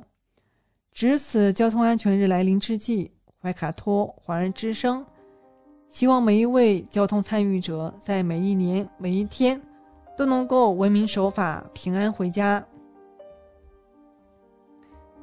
下一个纪念日是十二月二日，废除奴隶制国际日。一八五九年，美国黑人和白人联合发动了一次反奴隶制的起义。起义虽然失败，但有力地推动了奴隶解放运动的发展，促进南北战争的爆发。一八五九年十二月二日，因失败被俘虏的反对黑人奴隶制的白人代表约翰·布朗被判处绞刑。一九四九年十二月二日，联合国大会通过了禁止贩卖人口及取缔意图盈利使人卖淫的公约。一九八六年，为纪念这个公约的签订，也为了纪念约翰·布朗。联合国大会将每年的十二月二日定为废除奴隶制国际日，也称废除一切形式奴役世界日。联合国秘书长在世界消除奴隶日当天致辞，呼吁消除一切形式的奴隶现象。废除奴隶制国际日的重点是消除当代形式奴隶制问题，如人口贩运。性剥削、最恶劣形式的童工、强迫婚姻以及强行招募童兵用于武装冲突等，这些问题犹如奴隶制的进化产物，对当今社会产生着恶性影响。同时，这些问题的受害者人身自由被限制，应有的平等权利被剥夺，所承受的伤害丝毫不亚于曾经的奴隶。奴隶制不仅仅是历史遗留问题。根据国际劳工组织数据显示，全世界约有超过四千万人成为现代奴隶制的受害者。虽然现代奴隶并没有统一的定义，通常而言，现代奴隶覆盖了一系列更为具体的法律概念，包括强迫劳动、债奴、强迫婚姻、人口贩运以及其他类似奴隶制的做法。它的本质是指个人因遭受胁迫、暴力、欺骗或被滥用权力，因而无法拒绝或逃离被剥削的境遇。此外，超过1.52亿未成年人被迫从事童工劳动，几乎占全世界儿童的十分之一。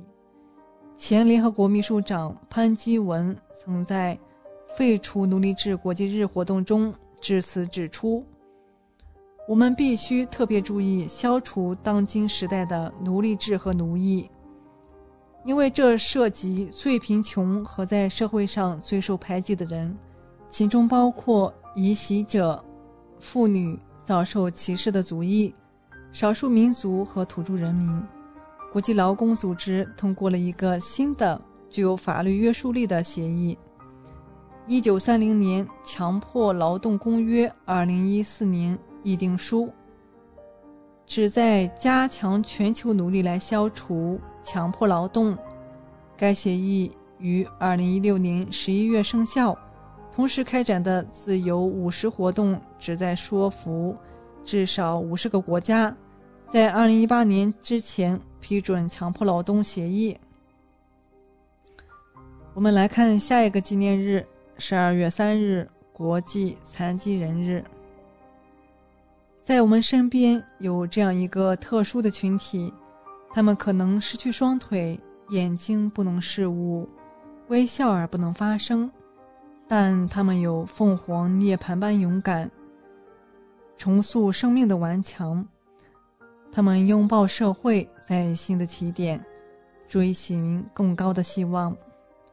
一九九二年。十月十二日至十三日，第四十七届联合国大会举行了自联合国成立以来首次关于残疾人问题的特别会议。大会通过决议，将每年的十二月三日定为国际残疾人日。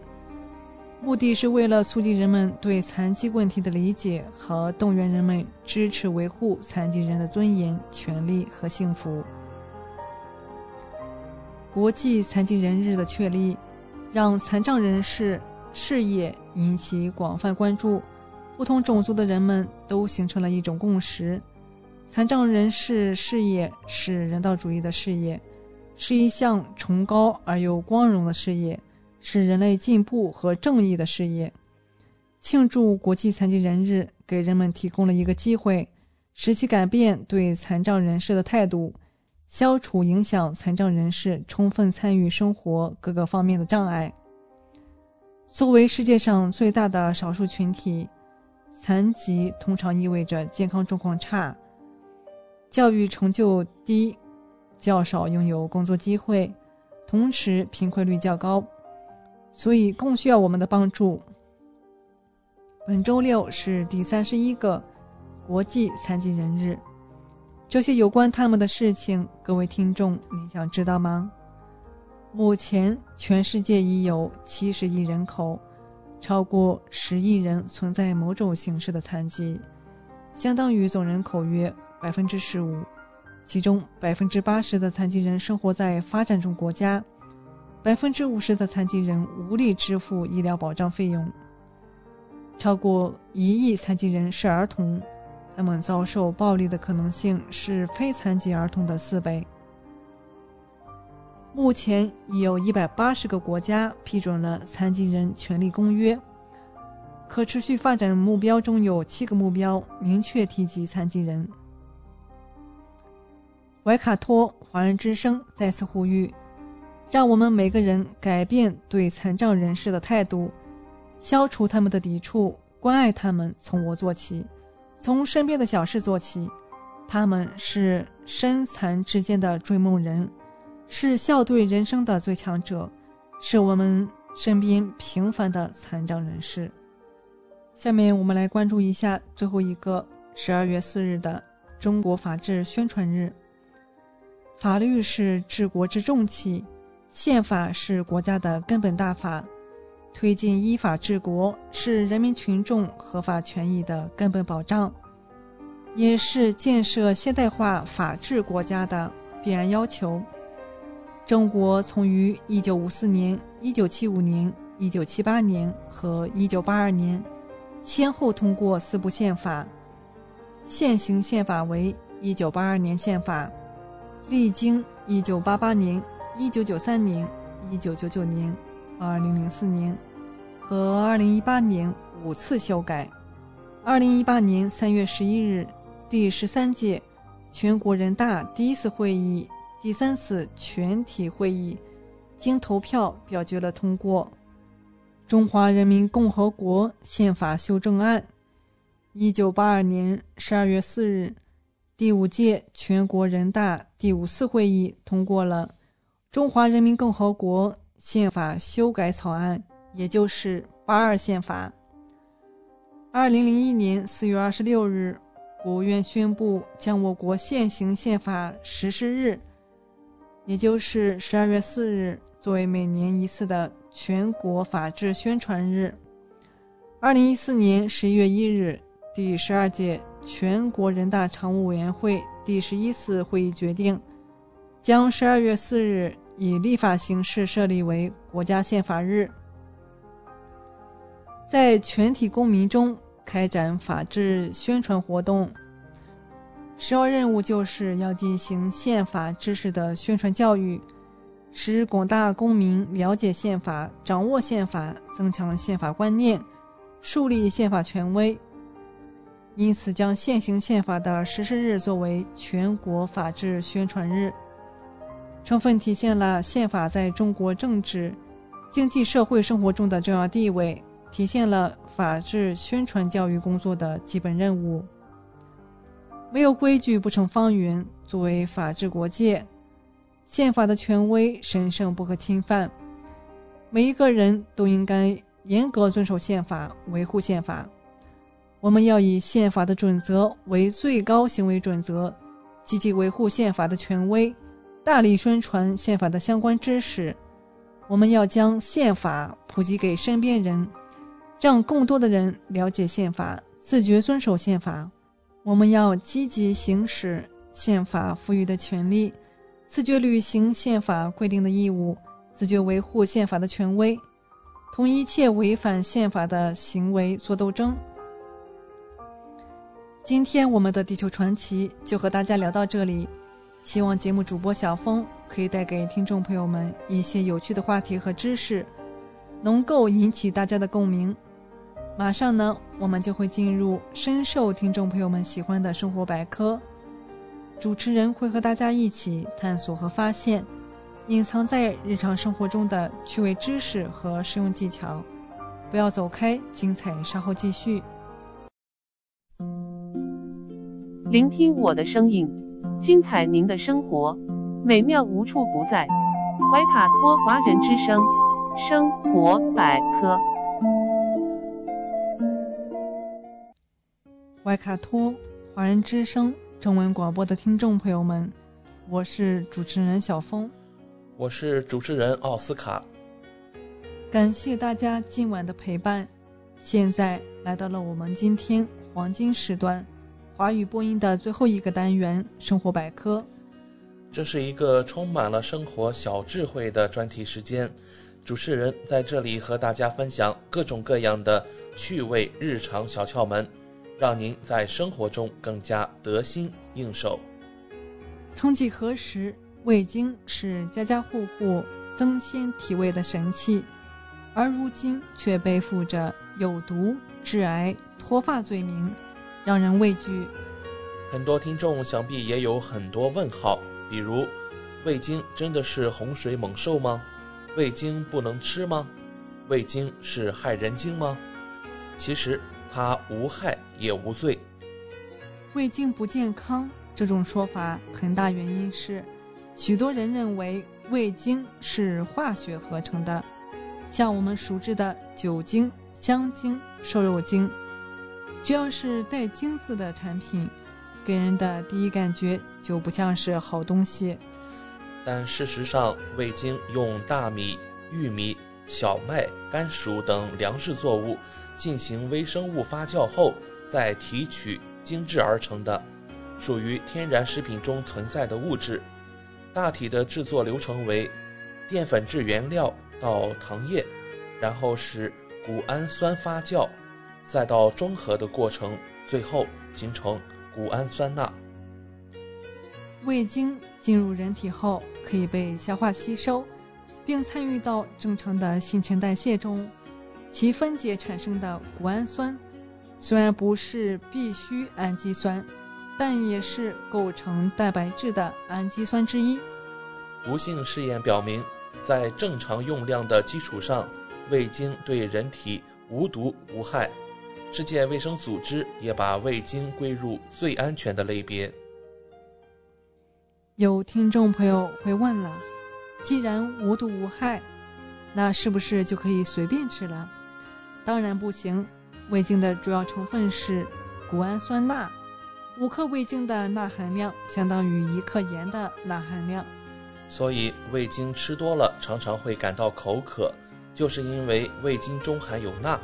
同时，因为味精不咸，所以很容易食用过量而觉察不到。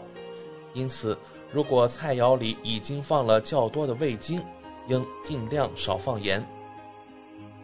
特别提醒这几类人群对钠的摄入尤为敏感，比如老年人、患有高血压、肾病、水肿等疾病的人群，应特别注意减少味精和食盐的摄入。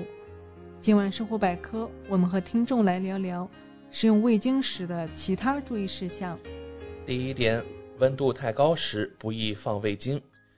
味精溶解的最佳温度是七十摄氏度到九十摄氏度，而在一百五十摄度时，它会脱水产生结晶。如果到了两百摄氏度以上，谷氨酸钠会变为焦谷氨酸。焦谷氨酸没有鲜味，所以做菜或汤。要等临出锅时再加入味精为最佳，并不是因为高温会使味精变成致癌物哦。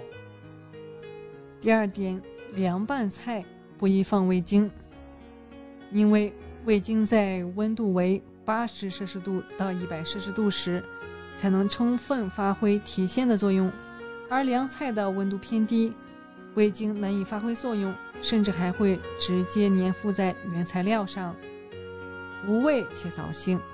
如果做凉菜时非要放味精，适宜用少量热水把味精溶解后再拌入凉菜之中。第三点，炒肉菜不用加味精。肉类中本来就含有谷氨酸，与菜肴中的盐相遇加热后。自然就会生成味精的主要成分，也就是谷氨酸钠。除了肉类，其他带鲜味的食物也没必要加入味精，如鸡蛋、蘑菇、茭白、海鲜等。第四点，放素的食物也不宜加味精。酸性条件下，味精的溶解度低，鲜味效果下降，所以糖醋里脊。醋溜白菜等酸味大的菜肴都不能放味精。第五点，味精用咸不用甜，甜味为主的菜里面加味精，不但不能增鲜，反而会抑制甜鲜的本味，产生一股异味。在节目中还要科普一下，鸡精其实和味精在本质上没有区别，鸡精是一种复合调味品。其主要的成分就是味精和盐，此外还有少量的助鲜剂、核苷酸、鸡肉提取物、淀粉、膨化剂、香精、色素等。由此可见，鸡精的主要原料仍然是味精。有些听众误认为鸡精的成分相对较多，所以鸡精比味精更有营养价值，这可就错了。因为味精是单一的谷氨酸钠，而鸡精是一种复合调味料，本质上并没有区别。到了年底，节假日多了起来，朋友聚会格外高兴，几杯酒下肚，一桌人各不相同，有的没啥事儿，有的脸红，有的小脸煞白。听众朋友，您清楚其中的奥妙吗？当人喝下第一口酒开始。酒精从口腔经过食管，首先到达胃，酒精被胃黏膜快速吸收一部分，再被十二指肠及空肠黏膜吸收一大部分。这些被肠胃吸收的酒精会进入血液，到达身体各处，到达小脑引起身体运动不协调，到达大脑引起神经抑制。到达肺部经弥散作用呼出体外，也就是我们能闻到的酒味儿。最终，这些酒精会达到酒精代谢的主战场，也就是肝脏了。在肝脏，酒精会经历这样的过程：酒精，然后是乙醛，再就是乙酸，最后变成水和二氧化碳。而喝酒是不是脸红，取决于酒精代谢的过程是否顺畅。喝酒就脸红，是因为身体里缺少活性最高的乙醛脱氢酶。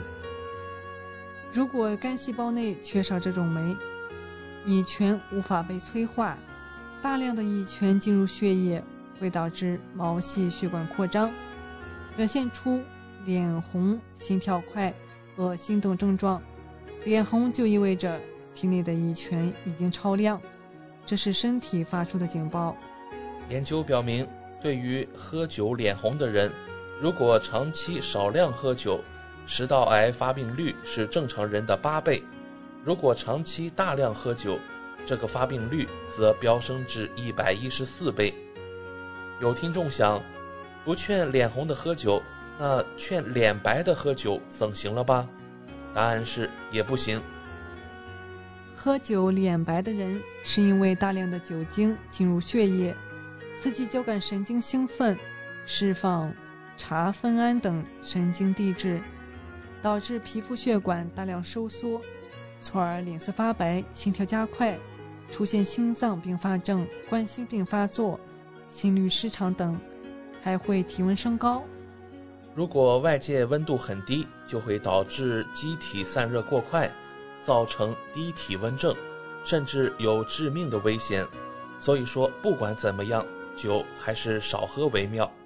那如果在各种应酬场合中喝酒躲不掉怎么办呢？那就只好尽量减少身体伤害了。主播在这里也和大家分享一些避免醉酒伤身的小常识。第一点，切忌大口喝酒，喝酒可不要太豪放，这会使血液回流速度远快于肝脏生物转化速度。未代谢的乙醇、乙醛和乙酸就会从肝脏扩散入全身血液循环，进而影响机体的各项机能。喝酒前要吃东西，酒精大量进入到机体，会导致机体发生各种反应。酒精浓度越高，反应越大。胃里有食物就可以延缓酒精吸收，还能降低酒精浓度。那么问题来了，吃什么比较好呢？可溶性的碳水化合物相比蛋白质和脂肪，更能延缓酒精的吸收，所以喝酒前可以喝些糖水，或是吃些馒头、米饭等。另外，喝牛奶可以在胃黏膜表面形成一层保护膜，减少酒精对胃黏膜的刺激和伤害。